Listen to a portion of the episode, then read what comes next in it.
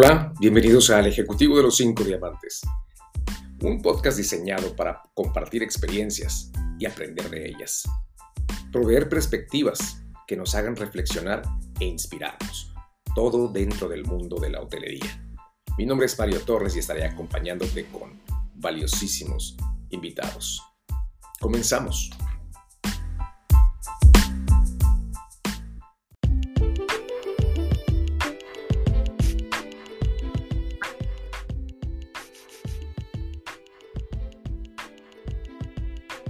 Hola a todos, bienvenidos a un nuevo episodio de El Ejecutivo de los Cinco Diamantes. Me acompaña la chef Monse Guzmán. Hola Monse, ¿cómo estás?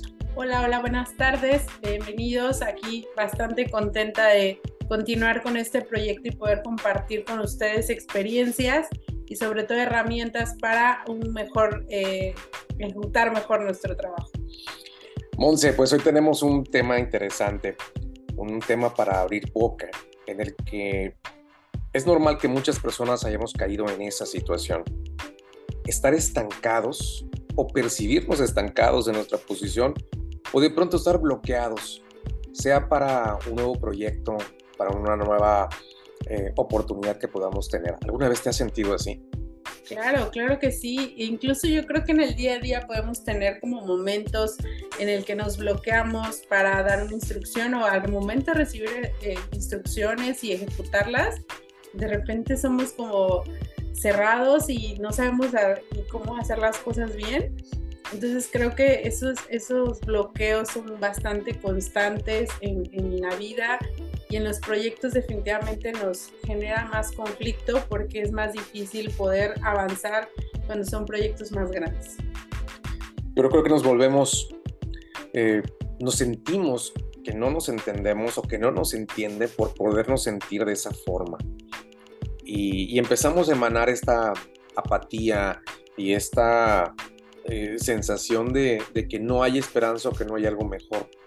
Eso es estar de pronto estancados o estar haciendo lo mismo durante tanto tiempo en el cual no le encuentras una razón o un sentido a lo que haces. Monse, ¿tienes alguna historia en esas muchas historias que has vivido en la hotelería en la cual nos puedas contar, porque seguramente que sí la tienes, al respecto de alguien así? Claro que sí, ya sabes, uno escucha muchas cosas a lo largo de los días y esto le pasó a la, a la prima de una amiga. Wow. Ya sabes, esas historias son muy comunes. Claro. Y súper interesantes, hasta parece chismecito. Entonces resulta que esta persona, esta, esta chica, eh, esta amiga de mi prima, tenía un, bloqueo bastante fuerte, emocional, problemas en casa, problemas en el trabajo. Eh, definitivamente su trabajo se volvió muy conflictivo, las cosas no resultaban. Me cuenta la chica que hasta salía llorando a veces, ¿no? Entonces sí terminaba en, en el trabajo, tipo las películas, cuando se meten en el coche a chillar así desconsoladamente y llegaba a la casa y se limpiaba las lágrimas. Pobrecita. No, imagínate, no creo que la me pasó tan bien. Entonces, eh, hasta que un día llegó eh, una persona, un líder nuevo, que no era de la gracia de muchas personas. Y este líder lo que hizo realmente fue sacarla de su zona de confort, ¿no? De este estancamiento. Obviamente ella no lo vio en el momento, y fue el enojo, vino su frustración de por qué le estaba moviendo de un lugar donde ella era muy feliz con su tragedia y su drama diario, ¿no? ¡Wow! De veras que a todos se acostumbra uno. Y, y, me imagino que esta persona se puso a la defensiva de inicio, ¿no? Por supuesto, por supuesto. El enojo la invadió, la ira, la, eh, esta sensación de frustración de, no puedo, no me quieren, de ya me van a correr. que nunca falta. ¿Y entonces qué pasó? Fíjate que un día esta persona, esta chica estaba en, sus múltiples dramas, también de repente le llegaban momentos de luz en sus días y ya tenía como un, un inicio de proceso de trabajo emocional. Entonces, un día comenta que estaba como muy frustrada porque llegaba enojada a trabajar todos los días. Y un día esta chica dijo, hoy no más, hoy no quiero estar enojada, Obvio no fue como este momento de iluminación celestial, pero ese día ella tomó la decisión de decir, quiero algo diferente para mí. En este, en este mundo, de, en este universo de tantas opciones, de poder renunciar, de abandonar, de que pudo haber hecho muchas otras cosas, ella ese día dijo, yo quiero ser diferente y tomar la vida de diferente manera. Wow, Monse.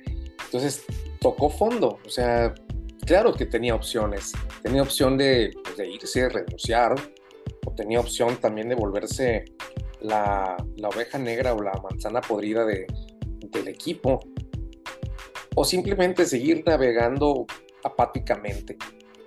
Pero tomó una opción interesante. ¿Qué sucedió entonces? ¿Qué habrá pasado por la cabeza de esta persona? yo creo que pasó todo, ¿no? Y dirías, uno se acostumbra a todo menos a, no comer. Entonces, eh, decidió hacer este cambio de actitud, sobre todo en cómo percibía las cosas y en cómo iba a reaccionar a las situaciones que se le iban enfrentando. Eh, decidió tomar los cambios de diferente manera y en lugar de ir contracorriente, dijo voy a fluir con ella en este, eh, justo en este momento en el que ella decide fluir, pues vienen actividades y situaciones que se van generando. Y este líder del que ella estaba totalmente renuente a aceptarlo, ya no reconocerlo, ya no aceptar que podía enseñarle algo en su profesión, da, da una vuelta también muy grande en su actitud y lejos de rechazarla empieza a ayudarle a ella a potencializar justamente sus habilidades y su talento. Wow. ¿Cuál fue para ti, de acuerdo a esta historia, eso en la que este, este líder, eh, a pesar de ese mecanismo de defensa o rechazo inicial, ¿qué fue lo que le enseñó claramente? ¿Qué fue específicamente lo que pudo haber sido y hecho diferente ese líder que despertó en ella esa actitud? Considero que hubo una decisión de ver las cosas diferente y de percibirlas diferente, de justamente dejar la actitud a la defensiva y como tener una, una actitud más tranquila más abierta, no sé si sea correcto decirlo, en el que ella empezó a escuchar con más atención y empezó a tener éxito en las cosas en las que se le iban corrigiendo. Ok, ok, entonces hubo un momentito en el que hubo un cambio de, definitivamente un cambio de chip en el, en el arriesgarse a hacer algo diferente. Entonces correr un riesgo, ¿cierto? Totalmente, correr riesgo y Dicen que el que no arriesga no gana y creo que ambos ganaron. Entonces tú pudieses decir que para enfrentar un momento de estancamiento o de bloqueo en el cual te vas a enfrentar a la incertidumbre, también es importante poder darte esa oportunidad de correr un riesgo, de atreverte.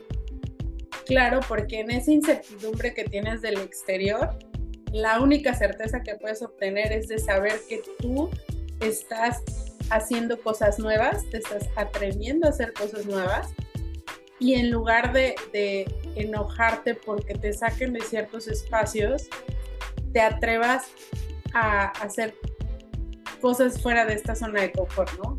O sea, ya no es más el, drama, porque dicen que uno es, es, se es adicto al drama. Entonces, cuando empiezas a ver historias de alegría, de risas, de, que este, eh, donde te arriesgas y empiezas a obtener resultados positivos, también te da mucha satisfacción y una satisfacción y mucha paz. Entonces, definitivamente esa es, la certeza que cada quien puede dar. Lo que tú decides hacer cada día nuevo y que te empieza a dar resultados. ¿Y tú recuerdas, de acuerdo a la historia de esta persona, de alguno, de algo en particular muy preciso, muy específico que haya, que se haya arriesgado a hacer?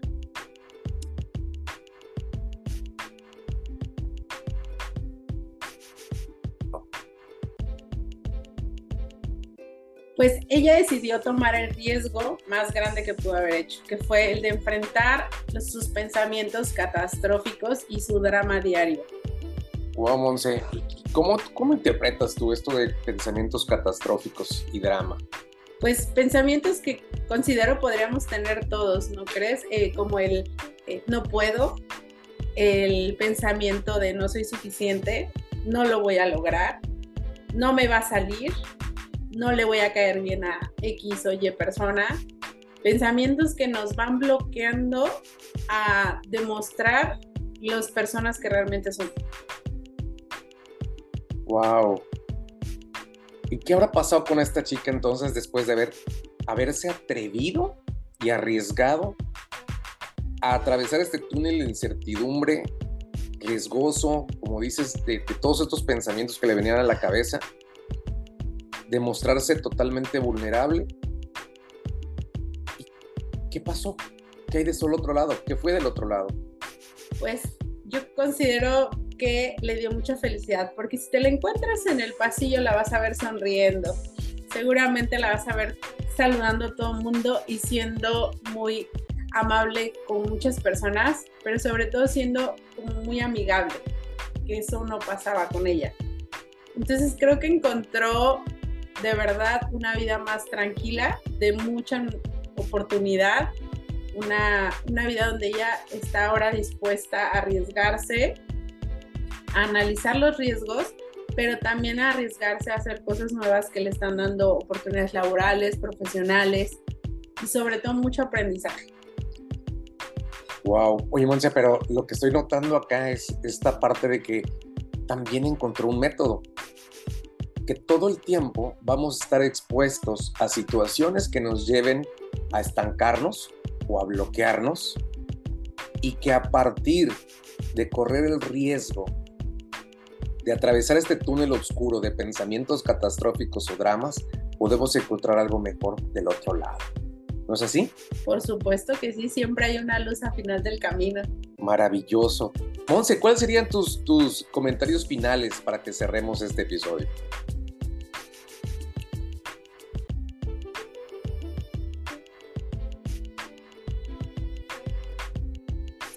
Pues mira, Mario, eh, es bien complicado estar en un momento de bloqueo porque en esos momentos uno no tiene una visión de absolutamente nada más que del drama y de todo lo trágico que pudiera pasar y suceder en ese momento y al día siguiente y al día siguiente.